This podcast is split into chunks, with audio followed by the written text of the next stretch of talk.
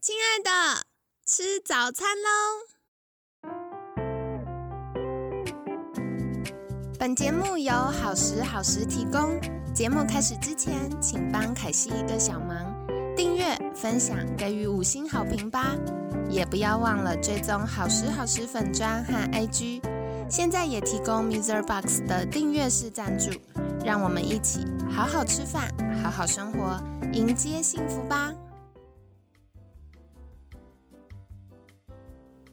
嗨，欢迎来到凯西陪你吃早餐，我是你的健康管理师凯西。今天呢，一样非常开心，邀请到凯西的好朋友送子鸟生殖中心谢嘉玲医师。谢医师早安，嗯，凯西早安，大家早安。好的，到了星期三，凯西以前都是星期五最开心，因为隔天要周末放假。可是这个主题呢，让凯西到星期三也很兴奋。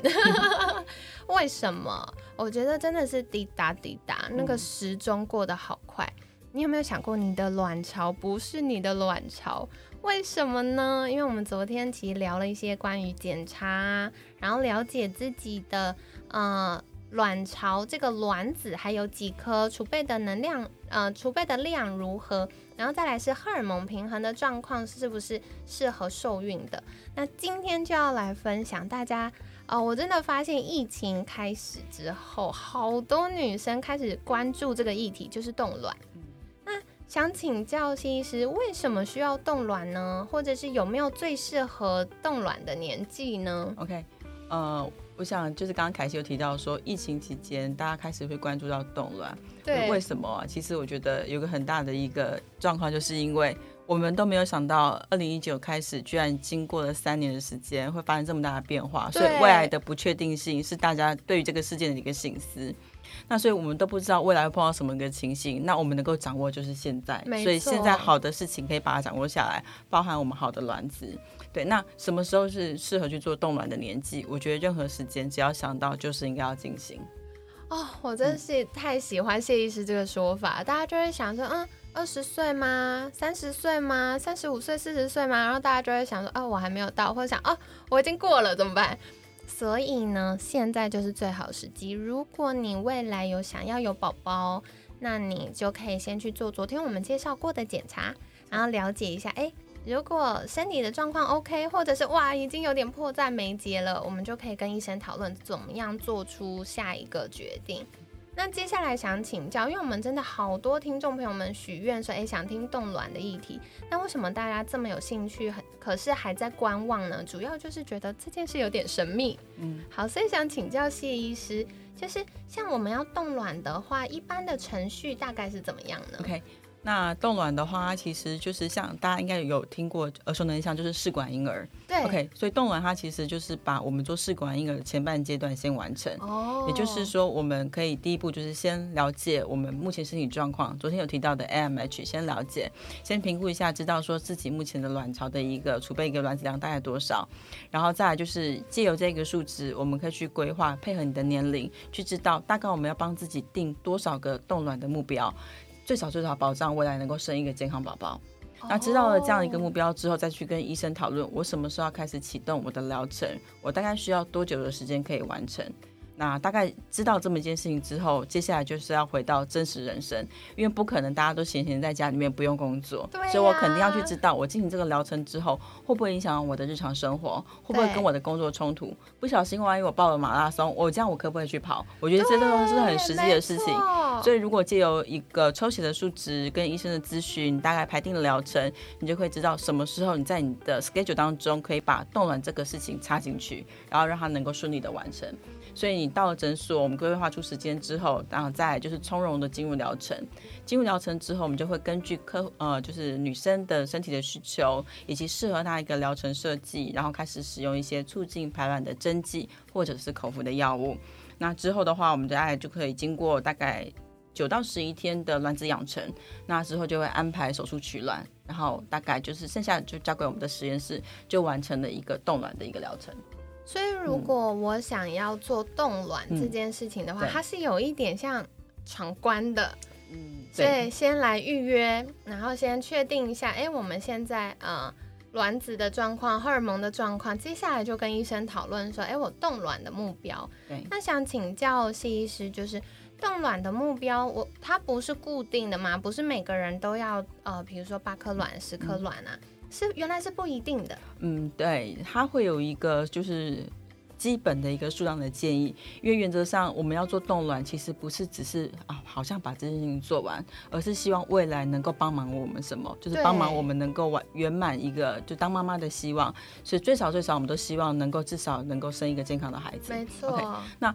为什么会讲到这么多？就是牵涉到，因为刚刚凯西其实之前就有讲到，在不同的年龄会有不同的受孕率，因为女生的年的卵子会随着年龄的增加，卵子的品质一定会有所影响。那就会牵涉到未来，如果说这个卵子成就的胚胎。万一染色体不健康，那有可能他可能会自然流产，有可能在产检的过程当中被发现他不够健康，而必须要去做一个终止妊娠的一个决定。那如果我们现在没有先把这些事情、这些可能的发生几率都把它纳到我们的卵子准备量当中，那未来有可能好不容易用了年轻的卵子，可是没有办法带一个健康宝宝。因为我们的最终的目标还是宝宝要健康，而且要能够顺利的活产。所以年龄层越高的女生，如果开始想要去做冻卵，当然是好事，但是她的卵子准备量就要高，所以我们帮她设的目标就要远大。如果今天是一个年轻，可能是在二十八岁附近的女生，因为年龄轻，卵子品质好，所以她相对需要去冷冻卵子的目标可能就会比较少，可能就在十到十一颗之间，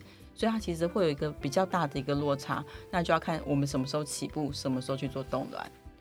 哦，凯西刚听到一个很有趣的，反而是年纪大的人要多几颗，因为要预预备一些可能各种风险啊变因所损失的卵子。哦，而且大家有没有听到？就是刚刚谢医师有分享到，就算是年轻的女生，大约都要抓在十颗、十一颗左右。这又跟我们星期一跟大家分享到，其实年轻健康的女生受孕率大概就是十分之一，所以我们。不只是要有健康卵子放到肚子里而已，我们怀孕最终是要宝宝可以顺利的生产，然后健健康康。没错没错，所以就要多留一些扣打。没错。那接下来可是要询问谢医师最关键，听众朋友们最在意的话题就是钱啦。请问一下，房间行情大概会落在哪里呢？OK，大概就是落在六到九万之间。六到九万，对，就是一次的冻卵的一个疗程。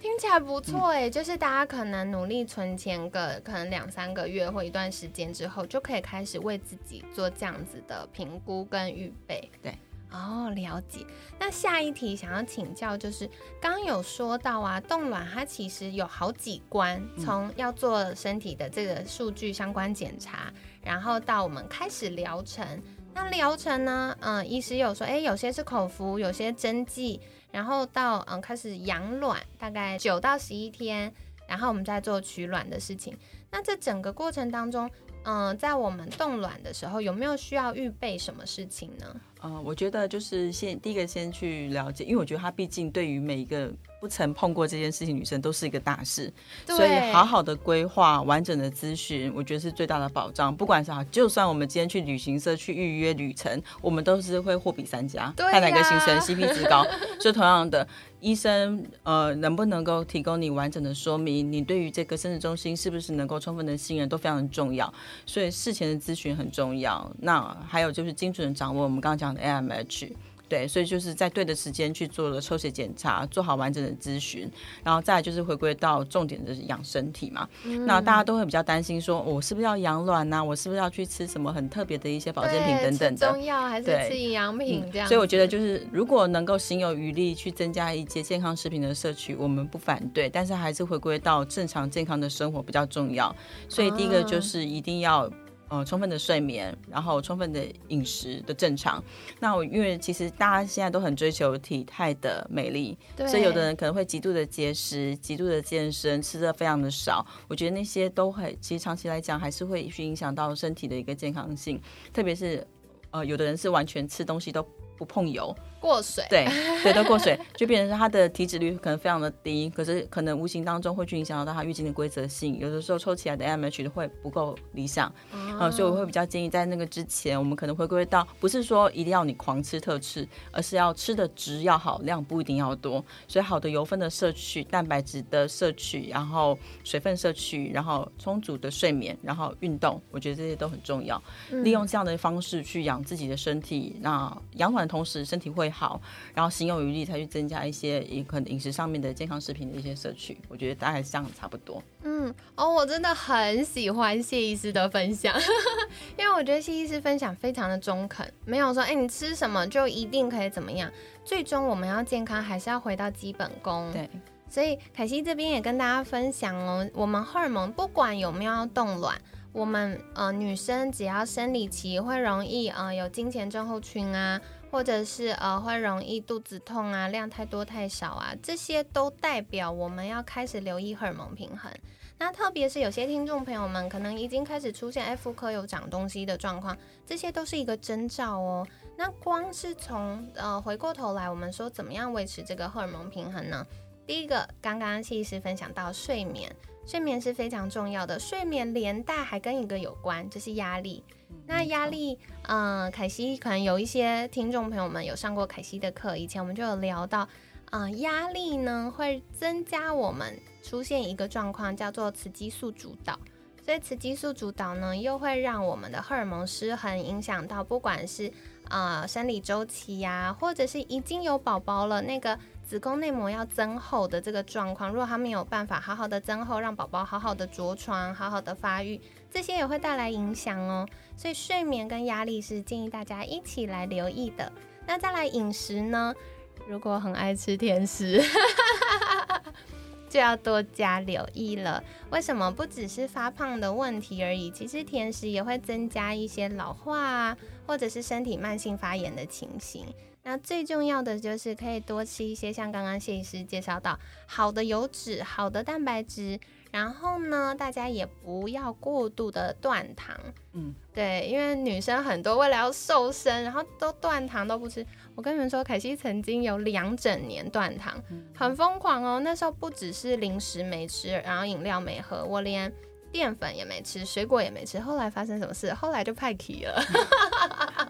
所以凯西用自己亲身的经验跟大家分享，就是女生是不能够过度断糖的，会影响到我们压力的状况跟荷尔蒙平衡的状况。然后再来呢，嗯，很多女生就像刚刚谢医师分享到的，大家就是为了追求好体态，然后太瘦了，或者是饮食呢过度的避开油脂，那这些就会造成下个状况就是。嗯，因为我们的荷尔蒙啊、免疫系统啊，包含我们大脑健康，都需要很多好的油。所以，如果我们的油脂不够，你给它一点点，或者是我们身上库存一点点脂肪呢，大家抢来抢去抢光光了，我们的荷尔蒙就没有足够的原料帮助它平衡。对，所以这个呢，就是大家安心的吃。然后体脂太低的人呢，也不要觉得哦，我今天为了要有宝宝，我就吃麦差劳这样。关键，我们就算是在呃增重的过程呢，也必须要是健康的增重，因为吃到太多的坏油，又会让我们荷尔蒙开始出现下一个哎不平衡的状况。所以跟大家分享，那凯西帮大家重点整理一下，今天谢医师跟我们分享好多精彩的内容哦。首先，为什么要冻卵呢？其实就是帮我们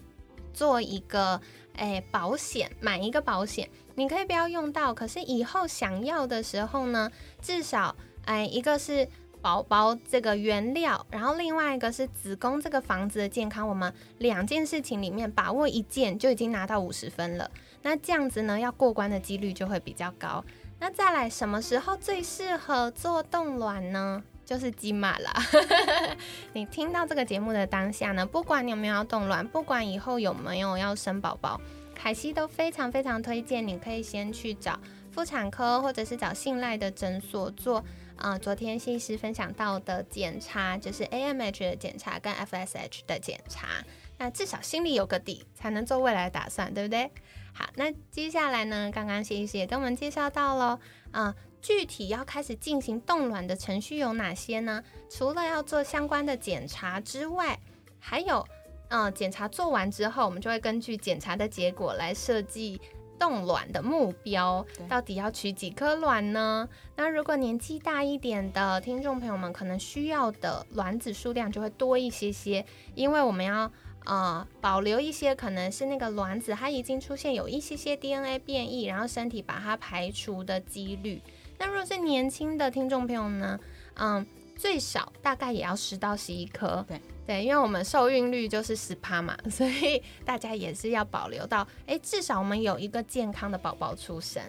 好，那接下来呢，我们目标确定了，就要开始进行啦。进行之前，我们心里要先有一个。呃，对日常生活的规划，所以我到底什么时候可以开始疗程呢？比如说接下来有激烈的运动赛事啊，或者是要出远门出去玩呐，可能就不太适合，所以要帮自己保留一段时间。那呃，还有可以跟医师或者是咨询师讨论的是，我们会有口服跟针剂的选择，哪一个是最符合我们理想的状况？不管是我对自己的健康，或者是达到目标，哪一个是可以帮助我们做平衡的呢？就可以跟医师或咨询师讨论，然后开始啊使用针剂或者是口服之后呢，大约就是九到十一天，我们会有个养卵的时间，然后再来就会做到取卵的这件事。好，然后我们听众朋友们的任务就结束了，剩下就是交给专业的。啊，机构帮我们做保保护的这个动作，把它冻起来，然后未来有需要的时候可以使用。嗯，然后呢，刚刚谢医师也跟我们分享哦，原来呃，在送子鸟的行情大概就是六到九万左右，哦，比我预期的便宜，我以为要十几万、二十万这样，吓了我一跳。好啦，所以跟大家分享。然后我印象中，呃，送子鸟有个很贴心的服务，就是如果今天有重大疾病。那还会有额外的方案，是可以帮助这些呃有已经在面临重大疾病，他可能要做后续治疗的女性朋友们，先保留她未来生育几率的这个可能性，对不对？哦。就是说，目前我们诊所的话，就是针对于呃不幸有得到癌症的女生，如果在进行化学治疗或者是全身性放射线治疗之前，那如果我们能够把握两周的时间，赶快把好的卵子先冷冻起来，那希望能够支持他们一起走过这个最难熬的这段时间。那同时也给他们一个力量，让他们知道说，把身体先照顾好，未来还有无限的可能，陪他们一起走。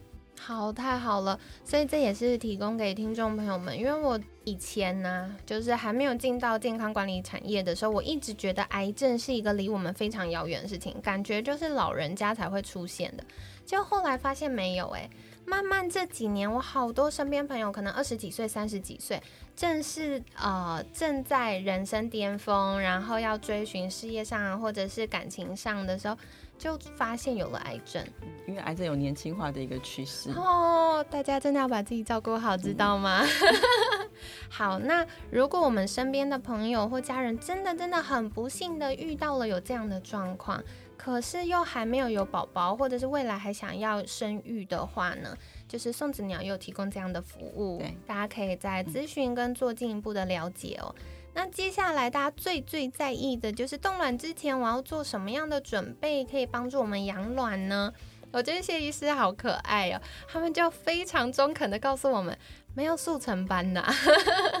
大家呢健康还是要从日常基础开始做起哦。所以睡眠、压力、饮食、运动都是大家可以做综合评估的。那特别呢，呃，体脂太低的女生不只是。嗯，可能我们没有足够的脂肪去保护我们的子宫卵巢，然后还有更重要的是，我们的荷尔蒙平衡也会需要胆固醇，那胆固醇就会从我们体脂或饮食获得，所以大家也要留意，在过嗯瘦身的过程当中不要太过度了。那今天呢，就很感谢谢医师精彩的分享。在节目尾声，想邀请谢医师再次跟大家介绍，如果我想要开始做冻卵的疗程，想要进行进一步的咨询，可以到哪里找到您呢？呃，欢迎大家可以到我们送子鸟的网官方网页，或者是我们有一个官方粉丝团，或者加入我们的 LINE，那我们都会有专业的咨询师跟大家做一个联系跟后续的讨论。好的，然后大家不用担心，你不会问一个问题，他们就叫你付钱，因为凯西自己已经试验过了。那主要是我觉得，因为现在大家在生活上，特别是女孩子啦，我觉得在生活在人生目标的追寻上，有越来越多元、很多很精彩的事情值得我们去探索。可是生育这件事情，不得不说，它就是有一个时间。所以呢，嗯，如果你会卡在哎，为了要生育，要不要结婚，或者是要不要现在生，心里会有一个摆荡，或者是不确定感的话，那不妨我们可以透过帮自己。买一个保险的概念，然后把这个心理的隐忧不安先去除，等到我们时间到了，头脑想清楚了，我们再来做这样的决定就好。所以呢，凯西会把相关链接放在文案区哦，有需要的听众朋友们可以再做参考了。那今天很感谢送子鸟生殖中心谢嘉玲医师的分享，每天十分钟，健康好轻松，凯西陪你吃早餐，我们下次见，拜拜，大家拜拜。